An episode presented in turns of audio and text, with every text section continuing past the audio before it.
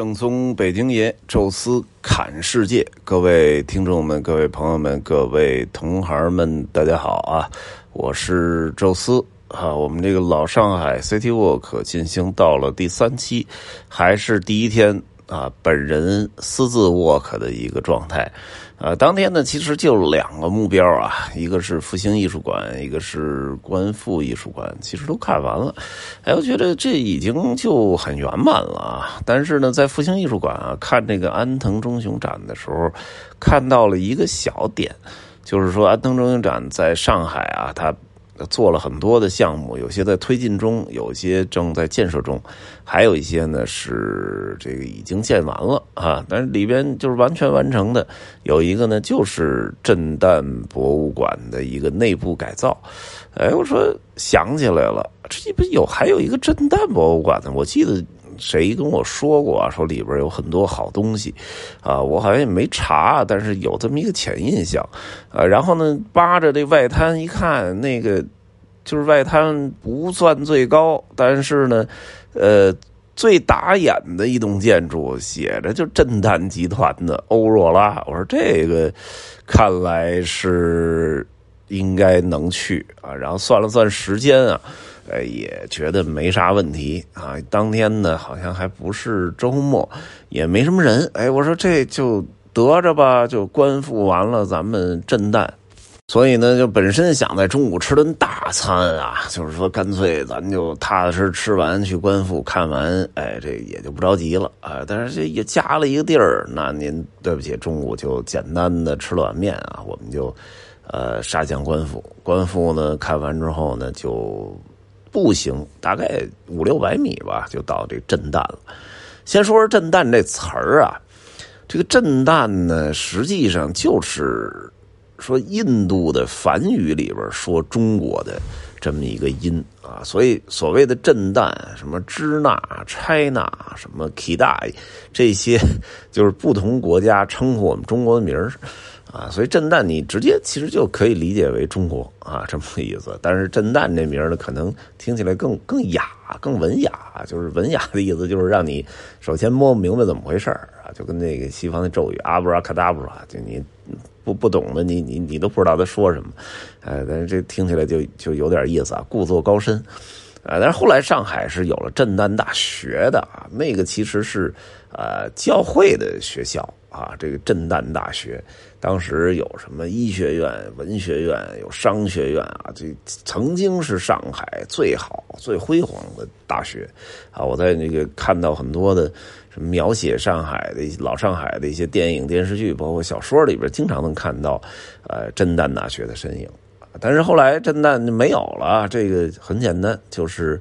呃，五一年还是五二年啊？这个院线调整的时候啊，把整个震旦给拆了，啊，拆成了各种其他的分科、专科的院校。那时候不光是上海啊，北京啊，呃，包括很多这种教育基地都都有这种就是拆分啊。有时候也觉得挺惋惜的啊，但是呢，毕竟是那么一个历史时期嘛。但是震旦没有呢，还有负旦，这两个其实也有关系啊。据说震旦刚开始建成没多久啊，就出现了那个墨水瓶事件啊，所以导致了呃一批的师生。啊，离开啊！这这个故事听起来特别像牛津剑桥的那故事啊。可能当时那种就是，甭管是学生也好，还是老师也好，都特别浪漫啊，就有那种浪漫主义情怀，一言不合就动手，动完手就马上就离家出走，不像现在啊，您您考上清华北大，考上复旦，那简直是祖上烧高香了。这你你还别出走，给个处分都得哭好几天，呃，所以当时那人好像就。感觉什么都可以不顾一样，啊，所以人家就一一块儿又又重新建了一个大学，呃，建大学呢又对震旦本身有点感情，所以我们叫什么呢？叫复旦，就复建震旦大学，啊，所以叫复旦大学啊。当然，复建大学在这个院系调整当中留下来了，也成为了中国应该是。前五名的大学吧，基本上前五应该是整体大家比较公认的，谁第一谁第二不好说啊。但是前五名基本就是北大、清华啊，然后上海的这个交大和这个复旦啊，以及浙江大学啊，基本就这五所吧。我们现在看到这个震旦集团，其实跟他没啥关系。这是好像是个台湾的公司吧？这个名字起的欧若拉极光。呃，这公司我也查了查，卖什么办公用品，卖文具，咱也不明白啊。就卖这东西，能在上海的陆家嘴买到这么好的一个地段，建了这么大的一个楼。这我有点奇怪啊，有可能啊是他买的比较早，那时候可能陆家嘴呢还不是那么值钱的时候，他就给买下来了啊，然后趁着公司业绩好时候把楼就建完了，所以那个楼呢多多少少的显得稍微有点老，呃，但是现在我也没确实没用过什么震旦公司的产品啊，所以对他有点陌生，我一度怀疑是不是这个这个。大楼就是这个震旦集团最大的资产结果进了震旦博物馆才明白，原来博物馆里的东西才是他最大的资产，啊，跟他博物馆里展出这些东西相比，那大楼简直什么都不是。哎呀，这个确实太震撼了啊！因为官复。北京也好，上海也好，确实能有很多很多很多好东西，而且很好玩哎，但是要说一下就给你这跟雷劈了一样，这我觉得就就是震蛋，确实太可怕了啊！我们就买票进去啊，当时也没啥人，然后进去呢也也不知道该怎么参观啊。其实应该就直接右手就坐电梯到顶上，然后一层一层的下来，一共是五层。我们当时也没注意电梯啊，直接就就就看见正对面有一个。一明显很明显是六朝时期的一个一个呃天禄或者貔貅的那种像啊，保存的还挺好，据说也是回流回来的。哎，然后在那儿拍完照，就是直接就进去了啊，里边都是陶器，这个可以说是瓷器的前身了啊。陶器这个温度不是那么高啊，所以在隋唐时期是相对更多一些啊，更远可能能追溯到这个两汉两晋那个时代啊。这里的陶器呢。好像没有看到唐三彩，而是纯粹的陶器。但是这些陶器里其实有些也是有颜色的，只不过可能出土完了之后氧化什么的就不是很明显了。但是你依然能在那些什么呃嘴上能看到女人那个红嘴唇那个颜色还有那么一点点。然后说，我还跟那个小莫聊呢，说这个陶器，包括唐三彩里边最值钱的不是马，而是骆驼，啊，比骆驼还值钱的是骆驼上骑着人，比这个还值钱的是骆驼上骑的胡人，啊，就是比骆驼上骑着胡人还值钱的，就是骆驼上骑的胡人里的女人。完了，结果一进去，哐，就是骆驼。骑着上边还有一胡人，还女人，然后女人还还抱一小孩，还喂着奶。我天哪，这简直太极端了！这上来就给你下马威啊！而且那骆驼还蹲在地上，哇，这这这太难得一见了，直接就给震了。后边呢，就是很多的俑啊，这种俑其实都是陪葬的，但是。一般就站这儿就兵马俑一样站那儿就完了呗。人家这好家伙，这一排一排的，哇，全都是各种这个敲锣打鼓啊，吹着笛子唱着歌这种俑，然后一组一组的就摆那儿啊，就十十多组。我说这哪哪是这个艺术博物馆？这不乐队的夏天吗？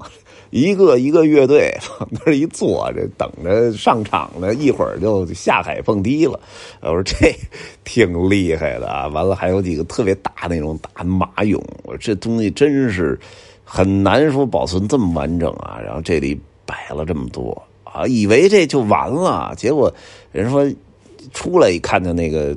这个介绍图了，说上下五层的，呃，一看那楼梯还挺高，我说那就别别这么走了，直接咱们坐坐电梯到五层，人往下走了。哎，说电梯一出来是造像，这官复那造像其实就已经非常不错了，这个时期什么都有。这边造像这爆量是官复的一倍还多，而且这个头还比他还大，有一个长得还特像郭德纲啊。佛像，呃，看着乐半天。然后还有一个保存非常好的一个韦陀的一个造像啊，应该也是明代的，啊，这个生龙活虎那样子啊。然后还有一个观音像啊，也特别漂亮啊。然后它那个很难得的就是每层不同的主题里边还有一个专门的研究区，这是我在其他博物馆。没看见呢，只是在山西那青铜博物馆有那么一个区域，就是有关青铜的挖掘、什么维修维护啊这些。是它这里是把每一个区域都就主题都有这么一个区域，就是给你有点进行教学一样。因为估计也是他收集来的一些呃这种文物的这种残迹。哎，比如瓷瓷器有瓷片啊，比如说这佛像也有那个就是掉个脑袋的啊，折了个手的，哎，这种就是如何保护啊，如何通过这些已经坏掉的文物啊，进行深深度的去探索和鉴定。啊，这个他把完整的这个链条给你展示出来，这个我觉得真是别地儿没有啊，这也算是废物利用了。这些文物虽然破碎的，虽然也不能说一文不值吧，但是比那个完整的那个文物还价值还是要差远了，而且确实也不好展出，这这个支离破碎状态。哎，但是你把它做成一这种教学状态，我觉得这有点别出心裁啊，而且确实很有意思，很有收获，因为你看能看到很多文物的内。部的那个状态啊，里边是什么样子？木头里边啊，外表这个不说啊，里边这个是一个什么状态？哎，这个在以后说看文物的时候，可能能看到更多的内容吧。这个造像区，哎，下来之后。哎，下来次层的是一个玉器的一个分门别类的一个地儿，呃，也偏教学啊，大概只有半个屋子，而那半屋子呢是一咖啡厅，哎，这咖啡厅也不错啊，整个能看见那外滩的一个全景，哎，正好是，呃，坐在这个陆家嘴的这个江边啊，完了对着整个的这个。老外滩的那些建筑啊，不远不近那状态，船就在那个眼前走，在那儿呢喝杯咖啡，哎，那感觉还真挺好的。那咱我们也是在那儿歇了会儿啊，然后继续向下啊，三层呢就是瓷器馆。哎呀，下去就给吓坏了，因为一下去之后看到中间摆着这几个重器啊，明显就是最好的那批青花瓷。啊，当时以为是永乐青花的，因为永乐青花通常都个头比较大，结果仔细一看不对，这个蓝，哎呀，真是太正了。然后再一看他那介绍，元代青花瓷，哎呦，元青花啊，同志们，这可真的是非常非常难得啊！难得到什么程度呢？我记得我曾经音频里说过，我在景德镇的时候。去到了一个中国瓷器博物馆啊，要知道那叫中国瓷器博物馆，不是景德镇陶瓷博物馆，所以那是顶着一个国家级的一个名号的，所以那里边的东西，理论说应该是全国往那儿凑，再加上景德镇本身就是个瓷都啊，那个地儿从。唐宋时期开始就大量的生产各种各样的瓷器，所以馆藏是非常非常丰富的。但是即使是那样，整个这个馆里只有一件元青花啊！你想想这元青花得多难得！我曾经一直认为啊，元青花最多的地儿应该是伦敦的大英博物馆啊，确实在那儿是我所看到的。元青花最多的地方，大概有这么十几件吧，就是没具体数啊，但是不少。我结果这震旦博物馆这一排就十几件，它有两排，然后那边还有一堆的展柜，而且这些元青花啊，每一个都不一样，个头大，造型也不一样，有这个什么。这种什么长镜瓶，有梅瓶，有玉壶春瓶，有这大缸大盘子，哎，这然后还有这个什么异形瓶，还扁壶瓶哎呀，我这太牛了！